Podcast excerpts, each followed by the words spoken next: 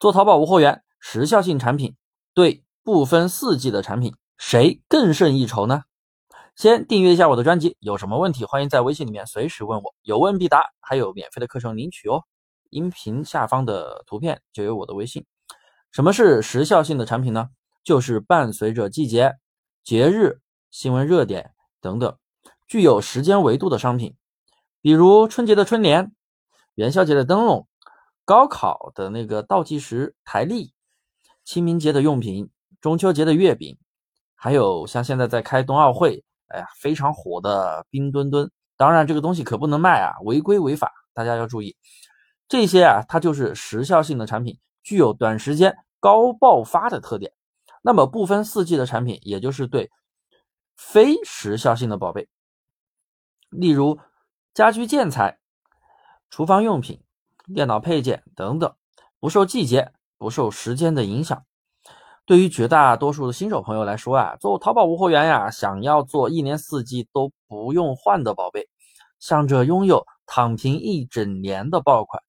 然而现实却非常的骨感，任何爆款它都是有生命周期的，也分淡季旺季，所以这个想法其实不太成立，算是做白日梦吧。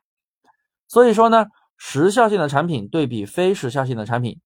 那么时效性的产品能够在各个阶段具有高爆发、高增长性，同时它的缺点就是你得随着时间、随着节日、随着季节、随着一些新闻热点，你要不断的去换产品，这也是它的一个缺点。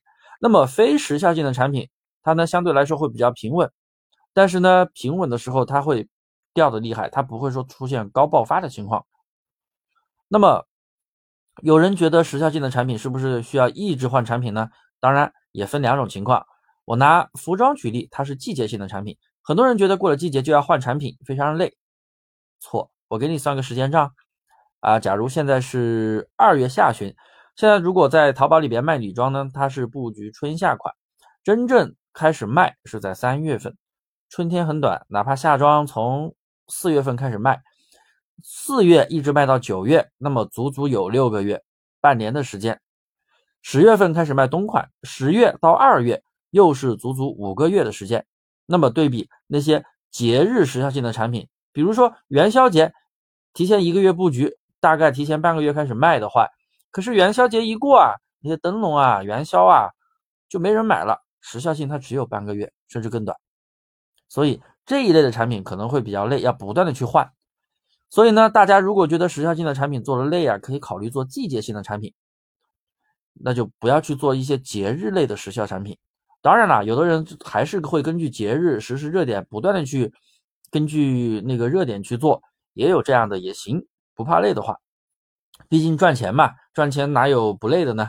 又怕苦又怕累，那你还真赚不到钱。当然，你如果有很好的运营方式啊，做家居建材也是不错的啦，批发单也比较多。还有什么广告定制灯牌呀，也不错。它不分四季，不分节日。不过呢，爆款的生命周期它是有限的哟。总的来说，其实不管你选择什么样的类目，选择什么样的方向，都有各自的优点和缺点。大家一定要根据自己的情况来选择就好了。好了，听到这里，大家记得添加音频下方我的微信，有什么问题欢迎随时来问我，有问必答，说到做到。